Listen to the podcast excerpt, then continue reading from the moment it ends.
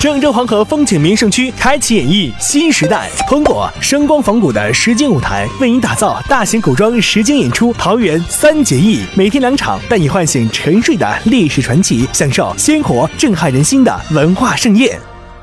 上午，甘肃兰州市委宣传部官方微博发布了“幺幺三”重大道路交通事故调查的情况通报，一起来了解一下问题到底出在哪儿。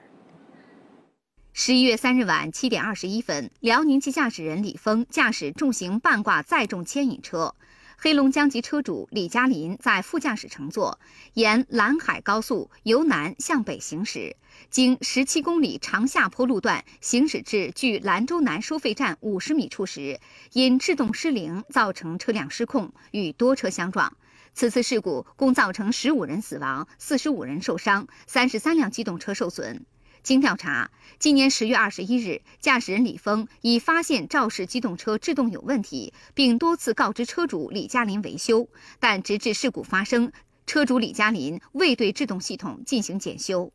该车制动失灵后，在长约十公里、行驶近八分钟的路程中，途经四处避险车道，